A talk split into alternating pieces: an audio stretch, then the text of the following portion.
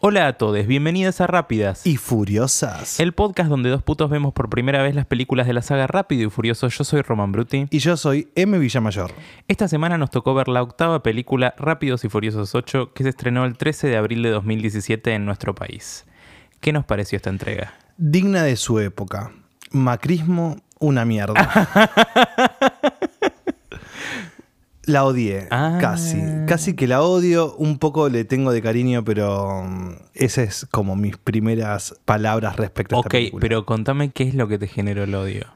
Me generó el odio que intentaran suplir la ausencia de Brian, de Paul Walker, Sí. con esto, como profundizando mucho más el tema de la familia.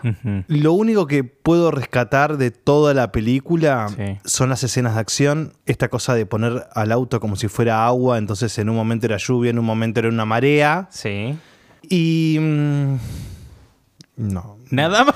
Bueno, la escena en tetas de, de Vin Diesel al principio, tal vez. No me Mm, acuerdo. Ah, sí, ya sé cuál, ya sé cuál. Sí, a mí tampoco me gustó. Mm, ¿Viste? Igual no somos los únicos, por suerte. Ay, bueno. Me Pero- deja más tranquila. Pero entonces. tenía miedo que yo venir y que vos me digas, estuvo bárbara. Y yo, y yo, cero, cero. No, por Como que favor. me costó muchísimo. Aparte, largas. Ah. Cada vez más largas. Está financiada por los pastores eh, de la iglesia brasilera. ¿Por qué? Mm, Básicamente, porque es una cosa. En un momento, bueno, no quiero adelantarme Sí. porque si no después repito todo lo mismo, pero no, no, no, no. Muy mal por ahí, Vin. Muy mal, muy mal. Bueno, veamos unos detallitos de producción. Eh, son largos los detallitos porque hay un, hay un drama acá. Mm, ay, con razón. Siempre que hay un drama, termina siendo una verga. Voy a tratar de resumirlo porque es Por favor. largo. Bueno, en septiembre de 2015, meses después del lanzamiento de Rápidos y Furiosos 7, Vin Diesel reveló en los Teen Choice Awards. Ah, los tinchos. sí, es que sí, los Teen Choice Awards, que el guion para la octava película ya estaba terminado, escrito nuevamente por el señor Chris Morgan, más la película aún no contaba con director. El 1 de octubre, Vin Diesel publicó el siguiente mensaje en Facebook. Bueno, es larguísimo. Pero básicamente le explica que quería que la dirija Justin Lin. eh, de vuelta, que no había podido dirigir la anterior, pero el otro estaba haciendo otra cosa. Eh, también dice en el post, esto es textual, compartiré algo loco que dijo mi madre hace seis meses, después de que el estudio me hiciera anunciar la fecha de lanzamiento de 8 al mundo. 8 es rápido sufrir. Claro.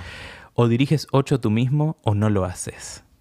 Algunos de ustedes, pioneros de Beanbook, que es su Facebook, le llama Beanbook, están muy familiarizados con la sabiduría de mi madre, ya que he publicado sus dichos en el pasado en nuestra página, pero lo descarté como el amor y la fe de una madre en mí, aunque ella haya visto de primera mano lo que yo he hecho para estas películas. Volviendo al asunto de 8, siempre fue el deseo de Paul Walker que Rob Cohen dirija una más. Esto es lo que impulsó mi campaña. Creo que él puede y reiniciará la franquicia muy bien, volviendo a lo que era el núcleo de la película al principio. Carreras. Después sigue el corazón, la familia, qué sé yo. Carreras y esa relación homoerótica que ya siento que no la vamos a tener Y nunca sí, más. Porque ya no está. Ya la siento como si fuera de hace 10 años. Bueno, dos semanas después, Vin Diesel anuncia que el director de la octava entrega no será eh, Mm. Rob Cohen, sino F. Gary Gray, eh, quien había dirigido recientemente Straight Out of Compton, que es... eh, había una banda de rap en los 90, NWA, que, y la peli es medio como... ¿Viste la peli de Rodrigo, la peli de Gilda? No. Como sobre el surgimiento de ellos y qué sé yo. La Sí. peli está bárbara. Ah, ok, ok, ok. ¿Que a vos no, la de Rodrigo no te gusta? No, Ah, la de Gilda sí. tampoco. ¿No te, no te gusta la de Gilda? No. No, no, no. No me gusta la dirección de, de Lorena Muñoz. Ah, bueno. No tengo nada personal contra ella, pero la verdad que lo que eligió contar eh, dista mucho de lo que significaban para el pueblo popular esos dos ídolos, que entiendo que un porteño o alguien, no sé de dónde es Lorena Muñoz, pero sí, no es un... es- bueno, porteño centrista... eh, Bueno, igual. Gilda era de, Sí, pero Gilda... Sí, lo que pasa es que también hay que ver lo que veía el pueblo en Gilda y también lo que veía Gilda, porque por ejemplo, en, no estamos yendo de tema, pero Sí. Gilda Era una mostra. Se operó la nariz, se operó la boca. Ah, todo eso no está. No, e- era una virgen en la película. Sí, total. Sí, bueno. Los hijos los tuvo con el Espíritu Santo. Por favor, chicos, no sean subestimativas de las personas, por favor. Bueno, volviendo al tema. Pues haremos podcast de Shield en algún momento. Pero la película fue filmada en Atlanta, Nueva York y Cleveland, con algunas secuencias filmadas en Islandia y La Habana, Cuba. Ah, intentaba. ¿Será pantalla detectar verde? Exactamente, el croma. Intentaba detectar el croma. No, fue la primera película eh, de un estudio principal en filmar en la isla desde la década del 60. Hubo negociaciones, todo, Wow. embajadas, bueno, en fin. Bueno, para, eso, para eso no le hicieron un bloqueo. O sea, para traer medicamentos y comida Ah, hay bueno, bloqueo, pero para actores Justo, justo no hay vamos a hablar de, de Cuba esta semana, Justo, sí, sí. Fue como. pero bueno, sí. Igual yo les aviso al público cubano si los está escuchando que yo no tengo idea. Lo único que digo es que, eh, o sea, traigo a colación el tema Sí. del bloqueo. Imp- eh, Después sin lo que pase o sin no. es- importar, estamos con el pueblo cubano siempre. Exactamente. y listo. Bueno, eh, ahora empieza la drama alert. Ah, Un sonito. Nino, nino. bueno, eh, mientras terminaba de grabar sus escenas en la película en agosto de 2016, The Rock publicó una foto en Instagram con el siguiente mensaje. Es una foto de él. Esta es mi última semana de rodaje, hashtag Rápidos y Furiosos 8. No hay otra franquicia que me hierva más la sangre que esta. Un equipo increíblemente trabajador. Universal también ha sido un gran apoyo. Mis coprotagonistas femeninas son increíbles y las amo. Sin embargo, mis compañeros de reparto masculino son una historia diferente. Algunos se comportan como verdaderos profesionales, mientras que otros no. Los que no son demasiado tontos para hacer algo al respecto. Cobardes. En realidad no dijo cobardes, dijo candy asses, que, cuya traducción literal es como culos dulces, pero significa cobarde. Igual me gusta culo dulce. culo dulce cobarde me parece que es todo lo contrario. Sí. Cuando nos vean el próximo abri- abril y parezca que no estoy actuando en alguna de las escenas y que mi sangre está hirviendo legítimamente, es porque es verdad. La conclusión es que funcionará muy bien para la película y encaja con el personaje de Hobbes, que está incrustado en mi ADN. Es mi última semana y terminará excelente. Desmadre. Ese día, bueno, varios sitios de espectáculos, incluido TMC, que es como el primicia Claro. allá, rating cero de allá, eh, afirmaron que la publicación de Dwayne estaba dirigida a Vin debido a la supuesta mal ética laboral del actor que interpreta a Dom. Mudísimo me dejó esto. Tremendo. Supuestamente lo que alegaba era que laburaban. Esto es lo que alegaba Tim La Roca. Que Vin Diesel laburaba mal y que llegaba tarde. ¿Ok? Vin Diesel, que es el productor visionario de la saga. Es el alma mater. Bueno, lo que sostiene Vin Diesel del conflicto era que él como productor le ha dicho cosas a La Roca sobre su performance para que eleve el nivel de cómo estaba actuando. Ah. Entonces es una cuestión de, él dice esto, yo digo, yo digo esto, no se sabe bien cuál la verdad. Bueno, no importa. Algunas fuentes aseguran que después del post de La Roca, los dos mantuvieron una reunión secreta en el tráiler de La Roca, mientras que el elenco y el equipo técnico se pusieron mayormente del lado de Vin, ya que Dwayne inició este conflicto a una semana de terminar la filmación. Sí, es raro igual. Es muy de tibio decir, me pongo del lado de tal porque fue el otro el que lo expuso. O sea, ponete del lado de quien inició el conflicto. Ah, ¿Cómo? Claro, por ejemplo. Si vos sos Michelle Rodríguez y trabajaste siempre con Vin Diesel, y de repente viene un pelotudo y lo bardea, yo le- lo- le como los ojos. Ah, pero- bueno, está bien yo entonces. soy mujer de un solo hombre. Por eso, ya para, para mí está bien que la mayoría se puso al lado de Vin Diesel No. automáticamente como quizás tienen más data del conflicto. claro. Bueno. Todo esto pasó en un día y medio. Tanto Ludacris como Tyrese subieron fotos en apoyo a Vin, sin mencionar directamente a La Roca. Tipo, Tyrese subió una foto abrazado a Vin Diesel y Ludacris subió una foto como de todo el team menos La Roca. Dos días después. Ahora, ese post está borrado. No sé si se borró inmediatamente o ayer. Ok. Pero ese post está borrado. Dos días después, otro post de La Roca. Ustedes saben, otra foto de él. Ustedes saben cuánto creo en la idea de esfuerzo en equipo. Eso significa respetar a cada persona, su tiempo y su valor cuando entran en mi set o se asocian con nuestra compañía de producción. Y como con cualquier equipo o familia habrá un conflicto. La familia tendrá diferencias de opinión y creencias fundamentales. Para mí el conflicto puede ser algo bueno, cuando va seguido de una gran resolución. Y como cualquier familia, mejoramos. Al final del día, los coprotagonistas de F8 y yo estamos de acuerdo en lo más importante, entregar una película increíble al mundo. Bueno, se Bueno. nota que estaban peleados porque lo que entregaron fue una bosta. Bueno, pero, pero aparte no les creo nada. están Odiados. No, Bueno, pará. Sí. Cuando termina la producción una semana más tarde, La Roca hace otra publicación en Instagram donde agradece a todo el equipo y Nunca se va a elenco. quedar sin datos. No, no, no, tiene mucho, tiene 5G, ya tenía 5G. Eh, donde agradece a todo el equipo y elenco, más no menciona, o sea, menciona a todos por nombre casi, menos Vin Diesel, Michelle Rodríguez, Ludacris o Jason Statham. Que no sabemos si es que... Porque lo yo lo leí el post, lo mencionó a Tyrese, mencionó a la chica esta nueva, Natalie Emanuel, mencionó al director, como que mencionó un montón de gente en particular y a todos estos los obvió. No sé. Me llama la atención que lo haya nombrado a Tyrese cuando él subió un post Sí. bancando a Vin Diesel. Bueno, Tyrese tiene una cuestión que tiene unos em, problemitas emocionales. que lo veremos después eh, para la, la nueva. Yo esto ya lo sabía de antemano, no es que lo investigué ya. Pero tiene unos problemitas emocionales, entonces como que es mu- mucho drama en las redes y mm, como que él quiere unir la familia, la Fast Family.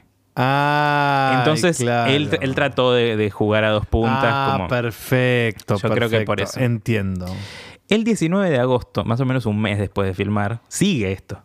Eh, hace un vivo Vin Diesel en Facebook o Beanbook. Eh, y nada, había preguntas, qué sé yo, y alguien le pregunta, che, ¿qué onda con la roca? Y él vuelve a contar la historia como lo casteamos de esta forma. eh, ¿Lo casteamos, dice? sí, como, sí, Ah, a ver, que, qué sucia. que me lo... pero- ¿Por Eso- qué? Porque, y porque decir lo casteamos a una estrella que era eh, de rock, no sé. No, a ver, lo que él dijo es, que, que ya lo contamos en el capítulo de las 5, pero una chica en Facebook dijo que queríamos trabajar Sí, juntos, tuvo me gusta, y ahí lo llamamos, reescribimos el personaje de Tommy Lee Jones, y eh, la verdad, dice Vin Diesel, La Roca brilló en su papel. Quedó ahí. Tampoco es que le estaban dando, no sé, la composición de No, bueno, pero un no le- filósofo. no- Era alguien que es tipo la roca nada más que con placa. Sí, es eso. Pero bueno, no dijo nada malo, tampoco. Mm. Vin Diesel viste muy políticamente correcto. Es productor, mi vida también. No, no, no está en el mismo escalón que mm, La Roca. Entonces, tiene que cuidar el producto en el cual él invirtió. Claro. Luego del lanzamiento de la película, esto ya después pasó la peli, qué sé yo, esto lo, lo dijo él al año. Dwayne confirmó que no grabaron ninguna escena juntos, ellos. Entonces vos nunca los ves realmente en escena. Está como compaginado para que parezca que están uno al lado del otro, pero no grabaron ninguna escena. ¡Wow! Y dice, eh, Vini y yo tuvimos algunas charlas, incluyendo una importante discusión en mi trailer. Y me di cuenta de que tenemos una diferencia fundamental en la filosofía sobre cómo enfocamos la realización de películas y la colaboración. Me tomó algo de tiempo, pero estoy agradecido por esa claridad. Ya sea que trabajemos juntos de nuevo, o no. Pero le deseo todo lo mejor. Y no guardo rencor, ya que ahora tenemos claridad sobre el asunto. En realidad, podés borrar esa última parte sobre no guardar rencor, pero puedes dejarlo de claridad. Increíble. No te puedo creer.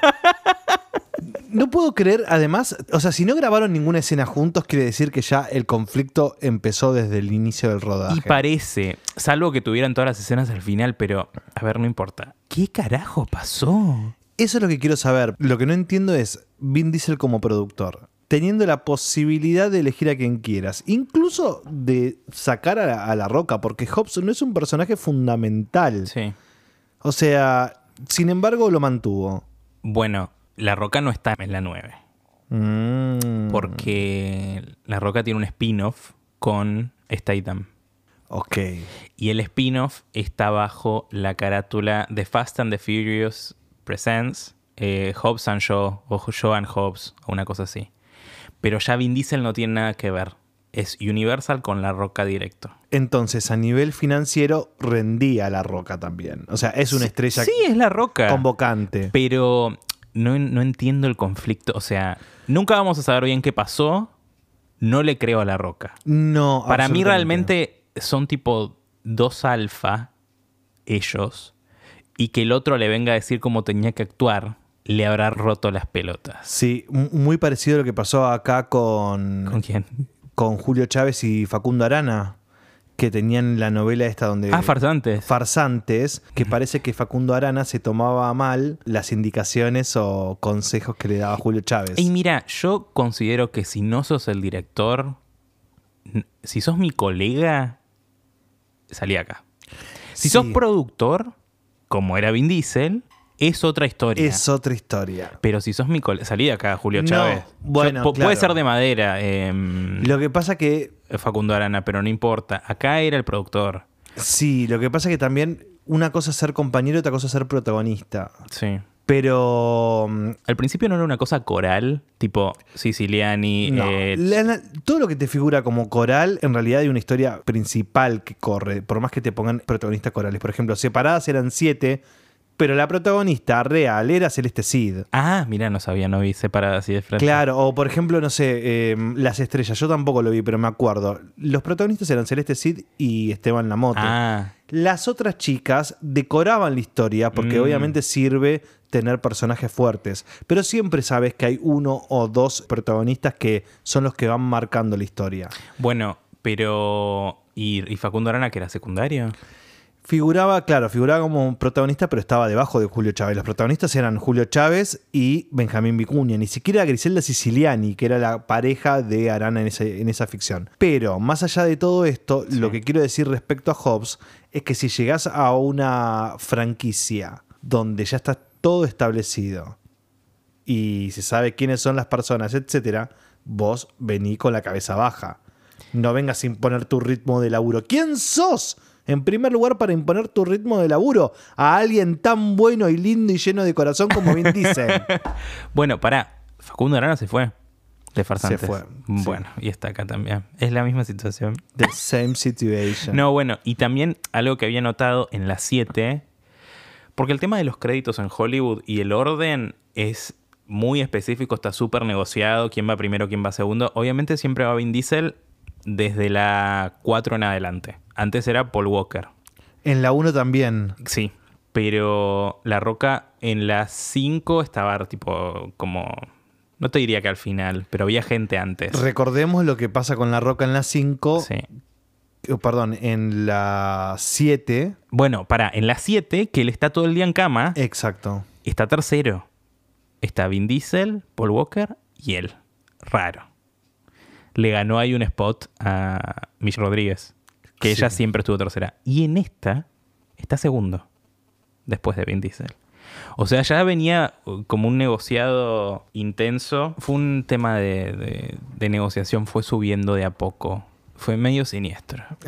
Pero está bien, a ver, qué sé yo, él, él no es de la family realmente. Él se sumó en la 5, tampoco es que es una persona que está ahí desde la 1. Por eso. No, no sostengo que está bien. Si le ofrecen otra película y le van a pagar más, está bien, listo. Y aparte no tenés que verte con el pelotudo de Vin Diesel. Para mí no es un pelotudo, pero No, digo, tal cual. pero no te lo bancas, listo, ya está. Bueno, bueno ve- vemos la película. Por favor. Dominic Toretto y Leti Ortiz están de luna de miel en La Habana cuando se enteran que el primo de Dom, Fernando, debe dinero al corredor local Raldo. Bueno, arranca en La Habana la peli. Es una ciudad hermosa. No lo puedo no decir. Yo sé que ahora googleás La Habana, porque yo googleé La Habana eh, hoy más temprano, y había unas imágenes horribles de las protestas y qué sé yo. Pero es lindo, es lindo la- las playas, Sí. los edificios, los colores qué sé yo, tampoco fui, quiero aclarar eso para que después no nos digan, "Ah, no, pero sí va". Pero... No, sí díganos también, porque... Ah, cierto, yo me olvido. No, no, no. claro. algoritmo. El algoritmo. Lo aclaramos acá, pero si quieren indignarse igual y nosotros lo respondemos... Sí, les ponemos corazones. Exacto. Bueno, y abre con una canción de Pitbull con Camila Cabello y J Balvin, creo. Dato interesante. Esta canción la había grabado Pitbull con Britney y Romeo Santos. ¿Qué? La presentó para el soundtrack y la gente de Universal le dijo, "Mm, cámbialos. Como yo lo creo que buscaban algo más hip, más moderno. Ah, ok. Y Romeo Santos, que es una estrella de los 2000, de, ¿qué, ¿él qué hace? ¿Bachata? Bachata. Bueno, y la señora Britney Spears, que es una señora, está bien, tiene casi 40. ¿Nada más? 39 creo que tiene. Ay, no Dios. digas que está hecha verga porque te mato. No, yo me siento cada vez hecho verga cuando me entero que gente que yo veía de chiquito Sí, pensaba que era grande, tiene casi mi edad, sí. con Floricienta. Tiene mucho más que vos. 38, 39, yo tengo 32. Bueno, no es eso. Son gente más grande, ¿no? No.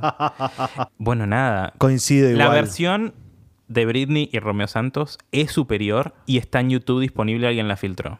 Ah. Eh, Pitbull le dijo, che, Britney, mira que nos bajaron la canción, no importa, después haremos otra. Dijo, ella divina, diosa, siempre amorosa. Ay, sí. My number one. Bueno, volvemos a la peli. Dom desafía entonces a Raldo, que es el malvado cubano este, eh, apostando su propio Chevrolet Impala. Hay una carrera fantástica donde corren, él corre con un auto de mierda y se prende fuego el auto. Él sigue manejando. Hermoso. Hermoso. Hermoso. Ya sigue subiendo la vara. Ya no sé qué va a pasar en la no, y 9. además que gana la carrera andando en marcha atrás. Bueno, después de ganar la carrera por poco, Dom le permite a Raldo quedarse con su auto, eh, diciendo que con tener su respeto es suficiente. Ya cae la cuestión del respeto. de Qué pesado. Cosas que noté de esta secuencia. Tiene un primo cubano, Ujú. Tom. ¿Viste? Es complicado saber su, su, su raza, su etnia, su nacionalidad. No sabemos muy bien, pero él como que es multiethnic. Sí, tiene un primo cubano. También otra cosa, los cuerpos en La Habana siguen siendo como otra versión de los cuerpos que ya veníamos viendo, los de las minas. Siguen siendo minas flaquitas. Y realmente acá tenían una oportunidad para mostrar otro tipo de diversidad corporal. Pero no. No hay. Las No. minas son flacas, siempre. Piernas chicas, culo pequeño. Eh, y los tipos tampoco. Porque no hay, no, no hay personas gordas en escena. No. Está complicado. Yo le mandaría un mensajito a Vin Diesel de las cosas que tiene que mejorar. Mira, creo que Vin Diesel para esa época ya podía dar como gordo también. Vos- Pero no es gordo. Fue hace cuatro no, años. bueno, pero es como Luciano Castro que le dicen el gordo porque está grandote ya. Ay, bueno. sí. Perdón, perdón, me, acordé, me acordé de él. y- Qué bello. Otra cosa, fue simultáneo el estreno de esta película con cómo fue subiendo en, las, en los charts despacito. Mm, claro. Yo creo que tuvo que ver. Porque viste que había una cosa como medio caribeña ocurriendo cuando surgió. Porque Despacito fue un hit mundial, obviamente, pero fue un hit en países angloparlantes, sobre todo en Estados Unidos, que fue el hit en español eh, más grande después de la Macarena. Entonces, eh, así que yo creo que tuvo que ver. Como, o, o que acompañó la ola, aunque sea, fue como un serendipity. Qué palabra. Pero bueno, fue como algo que ocurrió al mismo tiempo. Como una sincronización interesante. Bueno, después están en la cama, Letty y Dom. Y empiezan a hablar de por qué no tienen pibes. Qué pregunta. Qué pregunta. Y se responde, no me acuerdo. o sea, llegan a una conclusión. Sí, lo que dicen es como, qué raro que no nos preguntamos esto antes. y, Sí. y Vin se va a dar una vuelta y se cruza una mujer rubia de unas trenzas rarísimas, pero de las trenzas que se hacen las mujeres blancas de vacaciones. Y es la señora Charlize Theron. Me encantó que hayan utilizado la misma tecnología que usaron con Paul Walker en la película pasada. Para la cara de Charlize. Claro. No, pero ¿Que no? ¿vos decís que no? No, eh, ¿vos decís que la real era ella? Es ella, sí. Ay, pensé yo que habían usado la tecnología de Paul Walker. Yo dije, No, qué bien invirtiendo. Está muy bien iluminada. Ah. Está muy bien iluminada. Hay otras escenas que no está tan bien iluminada y se le notan un poco más la- los años. Igual ella es divina diosa. ¿Quién te hizo la carita? ¿Quién le hizo la carita? Porque ni siquiera es que decís, bueno, le cambió tanto el rasgo, pero. O los rasgos, mejor dicho, pero casi. Si estabas medio en pedo, pensabas que era Nicole Kidman.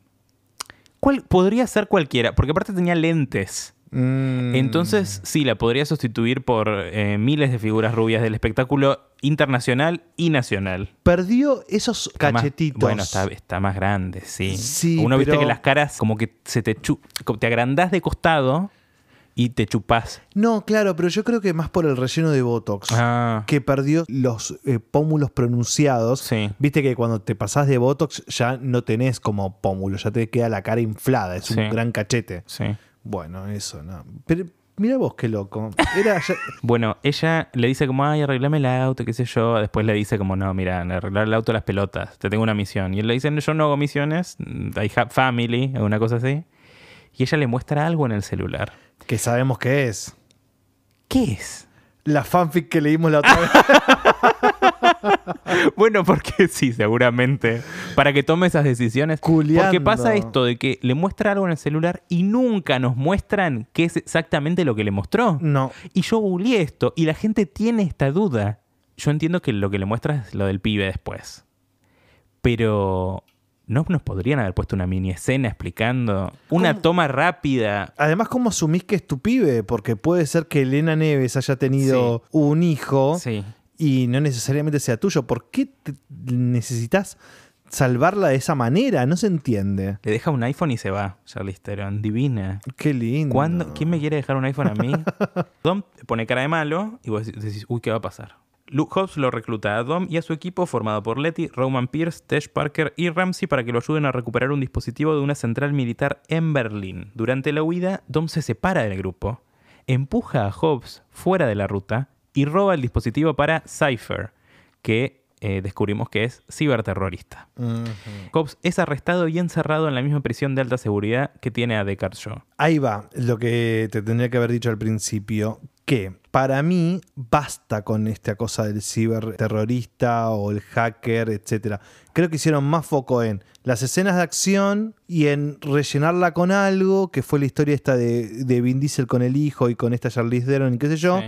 En lugar de hacer una señora película que contenga elementos de Rápido y Furioso que ya sabemos todos cuáles son, pero no, la sentí casi como industrial, como bueno, metemos un poquito acá, un poquito allá, Sí. listo. Sí, No había Sí. una historia fuerte, era aburrido lo que planteaba. Sí, era aburrido. Porque, a ver, era algo nuevo, que era Dom se separa de, de la family. Y, Pero muy mal. ¿Y por qué pasó? Sí, hecho, estuvo muy- mal hecho. eh, Porque es interesante el concepto. Sí, sí, absolutamente. Pero vos decís, pero estuvo ch- choto. Ujú. Choto desarrollado. Bueno, se las toma Dom con Cypher. Hobbs, arrestado, se encuentra en la cárcel con Deckard Shaw. Hay como una, un jugueteo. Claro, porque a Hobbs lo arrestan porque, porque él estaba retirado del oficio de policía. Sí, Entonces, cuando le ofrecen volver al trabajo, le dicen que mirá que si sale mal, sí. Terminás sopre. O sea, Sí. y no nos hacemos cargo. Sí. Por eso que termina sopre y pasa lo siguiente. Están en la cárcel ahí, se mm, miden las pijas a través de. No, no literalmente, pero digo. La- se- se- lamentablemente. se Ay, qué bueno que sería. Mm. Bueno, se charlan ahí a través en la cárcel, después se escapan. Sí, era raro porque mm, viste que se escapan, pero en realidad era toda una treta del señor Nadie. El señor Nadie, Yo y Hobbs. Joe y Hobbs, escapan de la prisión y el agente de inteligencia, el señor Nadie o Mr. Nobody, y su protegido Eric Reisner, que lo interpreta el señor Scott Eastwood, que es, Hijo. sí, uno de los 90 hijos de Clint Eastwood. Dios mío, qué Eh, hombre. ¿Quién? ¿Clint Eastwood o el niño? Sí, no, Clint. Bueno, a mí me cae mal porque este es medio derecha. Bueno, pero. mm, Un daddy severo. sí. Bueno, los reclutan para ayudar al equipo a encontrar a Dom y capturar a Cypher. Deckard revela que Cypher había contratado a su hermano Owen para robar el dispositivo Nightshade, que ese fue el dispositivo de las 6. Exactamente, el ojo de Dios. El no, el dispositivo de las 6 que era el que Ah. estaba Owen en Londres. Ay, dejen de robar dispositivos, Bueno. por favor, que basta. Y a Mose Hakande para robar el ojo de Dios, que pasó en la anterior en la 7. El equipo rastrea a Dom y Cypher momentos antes de que estos ataquen la base, hiriendo al equipo y robando el ojo de Dios. Soporífero todo esto. ¿Cómo? Soporífero. ¿Qué soporífero? Que da sueño. Amo, amo el término, no lo conocía, soporífero. Bueno, Roman, Roman, sugiere que llamen a Brian O'Connor para que los ayude. ¿Vos notaste eso? Eh, pero Letty Sí. rechaza la idea. Porque dice como, no, él está con su familia, no podemos molestar. Me mata que, tipo, ellos son más conscientes, y como si a Charlize Theron no lo hubiese podido convocar a él también. Claro, sí. Sí, ¿cómo no lo convocó ya? Bueno, sí, es verdad. Lo re hubiera convocado Charlize Theron. Obvio, pero ¿quién la respeta que está con la familia por eso no puede? Man. Cuando Dom cuestiona los motivos de Cypher, ella revela que ha secuestrado a la amante de Dom, Elena Neves, la Mm. señora Elsa Pataki, y a su hijo, cuya existencia Dom desconocía. O sea, Dom tiene un pibe. No me dieron los números. No, No dan. no. Porque yo entiendo que son. Las, las películas se estrenan cada dos años, pero supuestamente la anterior es tipo un mes después de la siguiente. Como que la 7 terminó y la 8 empezó al toque. Igual no me dan los números.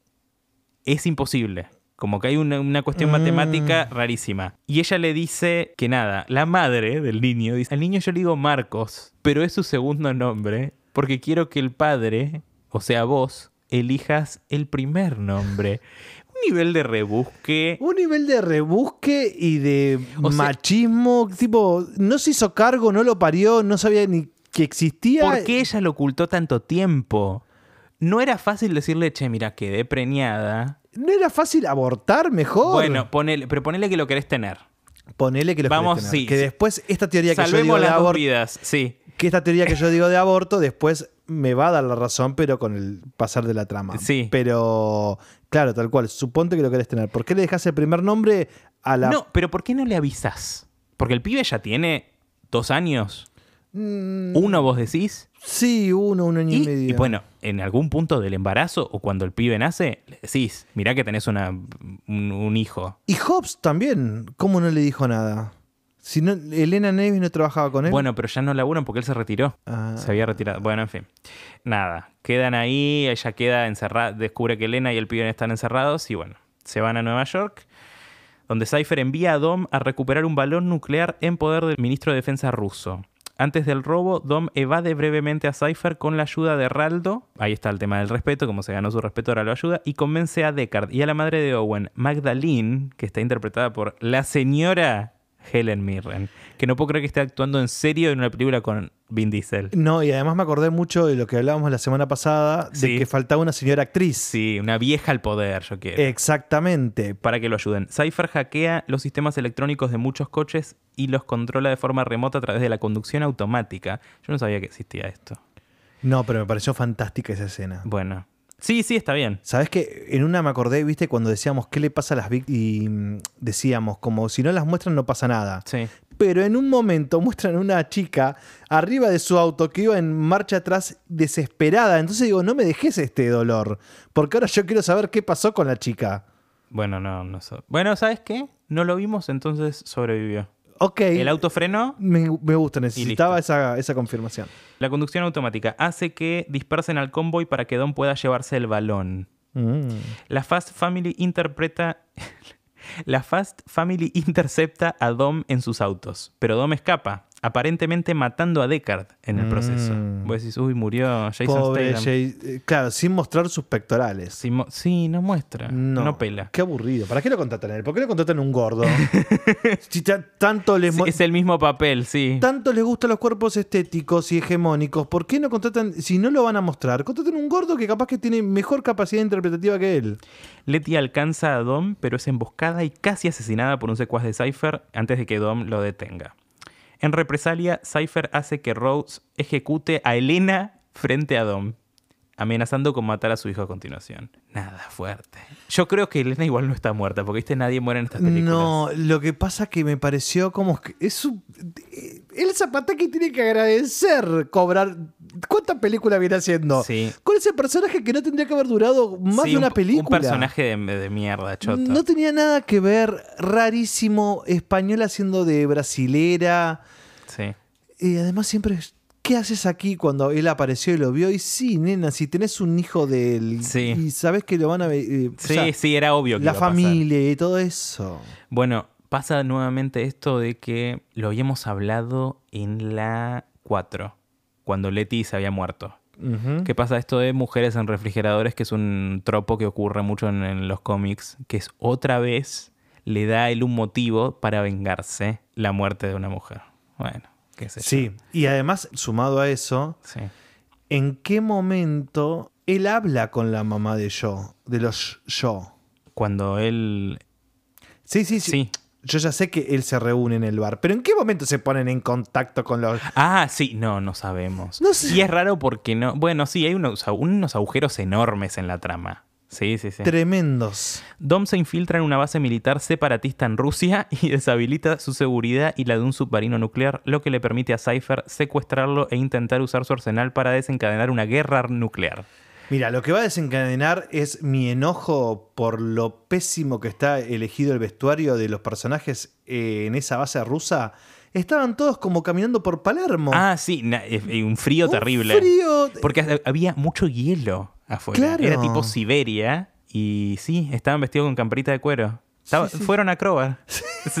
bueno, una vez más son interceptados por la Fast Family, que apaga las armas nucleares del submarino. Mientras tanto, Deckard, quien fingió su muerte con la ayuda de Magdalene Shaw, se une a Owen, un cameo hace Owen, básicamente, Mm. y a pedido de Magdalene se infiltra en el avión de Cypher para rescatar al hijo de Dom mientras Owen toma el control. Pero pará, ¿qué nos preguntamos la semana pasada? Entre tantas cosas. ¿Quiénes estaban faltando de la family que no entendíamos por qué no aparecían? No sé quién. Don Omar y Tego Calderón. Pará, sí. Dono- bueno, sí, lo tengo anotado. ah, Eh, sí, porque sí. digo, justo empezaste después a hablar del avión dije, Sí, sí, sí. Están Teo Calderón y Don Omar. Volvieron. Entonces, todas nuestras teorías de que laburaban mal, de que pidieron mucha plata, están eh, tiradas a la basura. claro. Eh, se ve que hay buena onda. No sé por qué no lo llaman. Y seguramente porque no coinciden fechas, Sí. etcétera, Bueno, pero está todo bien. Sí, obvio. Mirá cómo lo salvaron a Decker. Que eso es lo importante. Bueno. Una vez que Deckard informa que el niño está a salvo, que bueno, es una escena como graciosa porque le pone música al niño tipo de Peppa Pig. Sí. Y mm, el niño no se entera de nada, supuestamente a su alrededor. Un niño excelente. Eh, Dom se revela contra Cypher y mata a Rhodes, que era el secuaz de ella, antes de reunirse con su equipo. Sí. Otro que estuvo en Game of Thrones. Ah, mira, oh, yo no la vi. Pero hacía el mismo personaje de... Que acá, bueno. Sí. Enfurecida, Cypher dispara un misil guiado por infrarrojos a Dom. Él se separa de su equipo y maniobra alrededor del misil, haciendo que eh, este golpee al submarino, provocando una explosión que destruye el auto de Dom. El equipo de Dom forma un bloqueo vehicular alrededor de Dom, de Family, protegiéndolo de la explosión resultante cuando el submarino es destruido. Deckard llega a la parte delantera del avión y se enfrenta a una Cypher derrotada que escapa saltando del avión con un paracaídas. Bueno, se, se escapó, ya fue. Sí. No va a ir presa la señora Charlize Theron. El señor Nadie y su protegido visitan a Dom y a su equipo en la ciudad de Nueva York para informar que Cypher todavía está prófuga. Hobbs tiene su historial limpio y le ofrecen su trabajo anterior, pero lo rechaza para pasar más tiempo con su hija. Ah, hay una escena acá que no, no- no está en el resumen, pero Ramsey está charlando con Roman y con Tej y los dos se la quieren levantar. Es como Sí. un gag toda la película de quién se la levanta. Y para mí está súper claro que tienen que ser una trieja. ¿No te parece? Sí, sí. Como que claramente los dos le tienen ganas. Ella como que le gustan los dos, pero se hace medio la boluda. Y yo ya creo- fue. Y yo creo que ellos dos tendrían buen sexo también. Sí. Entre ellos dos. Yo creo que la pasaría en bomba. Los tres. Sí, sí, sí, Sí. Me parece que son necesarios. Es algo no, no, no explorado. Bueno, ojalá en las próximas películas. Por eh, favor. esté. Bueno, Deckard entrega a Dom su hijo, dejando de lado sus diferencias con Dom y Hobbs. Ahora, le entrega al pibe, recién ahí en Nueva York. O sea, rarísimo. El pibe anda sí, homeless. No homeless, pero tipo, sin un cuidador, sin un tutor legal. Nada, unos agujeros en el- la trama no, y además es fuerte. Yo esperaba que en algún momento Dom diga, con esto estábamos a mano con lo de Han. No Sí. sé, o sea, mataste a, mi- Ah, a alguien de mi familia. Sí, sí, sí, sí, sí. Sí, total. Bueno, eso lo pasamos por Porque arriba, Giselle, pero- Giselle la mató el hermano, Sí. Pero eh, a Han lo mató Decker. Sí, bueno, Giselle y Han no eran lo mismo. ¿Qué crees que te diga? Digo, Han era un personaje muy desarrollado, qué sé yo, y era amigo de él, supuestamente. Bueno, igual. Giselle era una señora que vino después. Bueno, lo mismo que Tego Calderón y Don Sí. Omar. Bueno, sí, tienes razón. Tipo, tenés los- tampoco tanto. Bueno, eh, Dom levanta al niño enfrente de todos y le dice, le vamos a poner Brian. O sea, era todo, lo dejaron sin nombre al nene durante un año y medio, diciéndole Marcos, para ahora lo confunden y le empiezan a decir Brian. Todos chochos, como que, qué homenaje. Malísimo. Mali Malísimo. ¿Por qué? Porque Brian, en teoría, no murió. ¿Por qué le vas a poner el nombre del tío Claro. que va a tener? Ch- hubieses puesto Paul. Yo esperaba que le ponga Ah, Paul. Paul hubiera tenido todo el sentido del mundo. Es que porque claro. da- darnos a entender que Sí, bueno, igual él sabe, como que él le habla a la cuarta pared. Cruzar esa pared y decirnos, sí, estoy, les pongo Paul en homenaje, pero si le pongo, si le pones Brian, vos tenés que llamar en escena, para mí, a Paul Walker, al personaje, y decirle, che, le puse tu nombre. Claro. Pero sí, fue raro. Bueno, y termina ahí en Nueva York.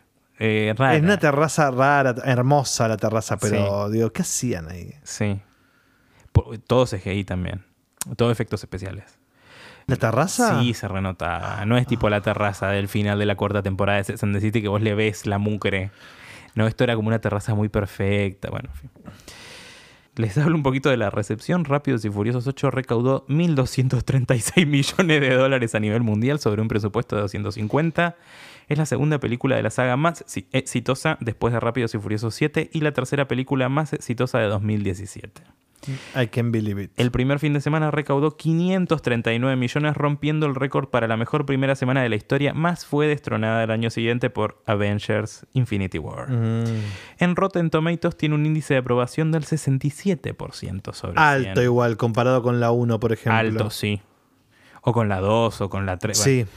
El consenso crítico del sitio web dice Rápidos y Furiosos 8 abre un nuevo capítulo en la franquicia impulsado por la misma química contagiosa del reparto y la acción exagerada que los fanáticos esperan. Bueno, Mm.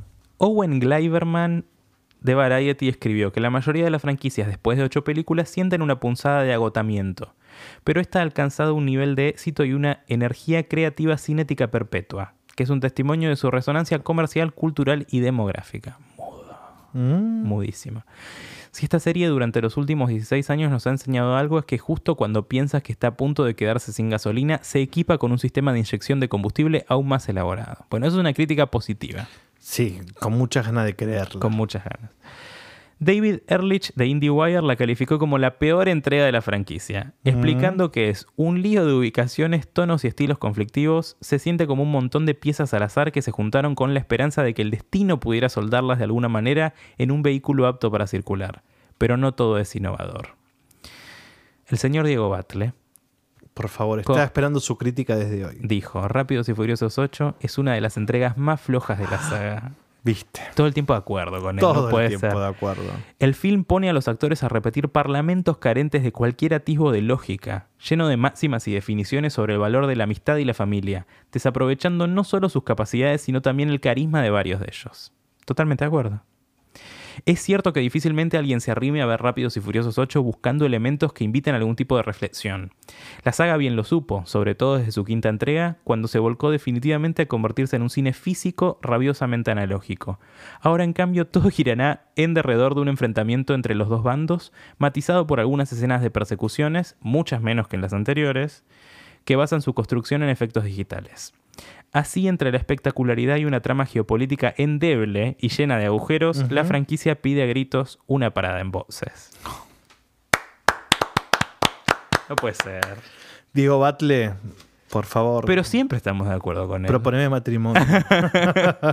Siempre estamos de acuerdo con él. sí, absolutamente, coincido. Bueno, sí, fue, fue rara. No. mm, No sé. A ver, es la 8. ¿Qué sé yo? Pensaremos después. La semana que viene, que es el último. Y que vemos la última película En el cine. en el cine. eh, pensaremos después qué pensamos en general de, de todas y haremos un ranking. Pero ahora me es difícil.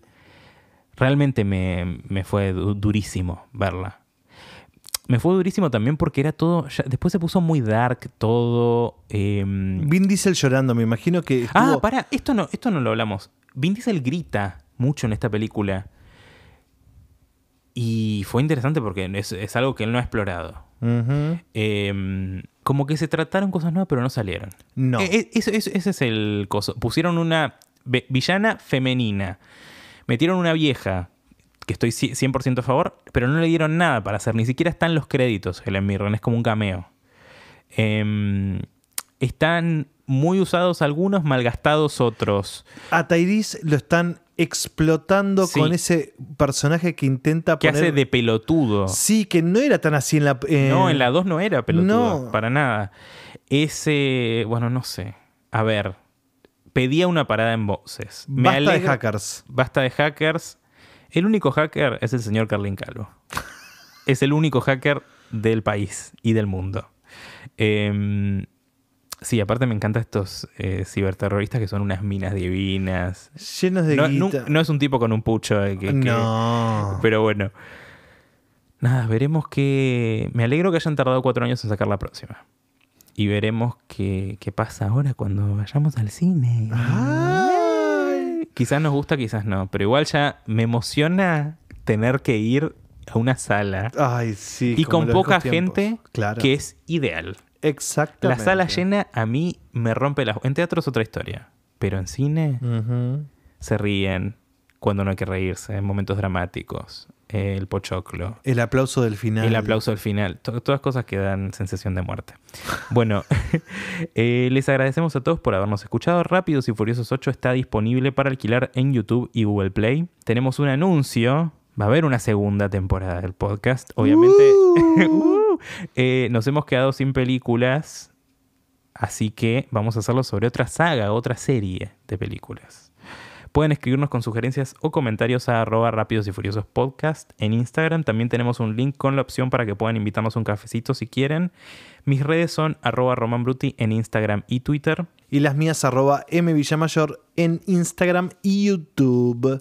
Además de las redes, por favor síganos en Spotify, dejen una review en iTunes que nos ayuda mucho. Muchísimo y agradecemos a Radio en Casa por facilitarnos grabar en su hermoso estudio. Muchas gracias y recuerden, como dice Dom en Cuba, lo único que importa es quién está detrás del volante. Hasta la próxima, bebas. Bye. You know,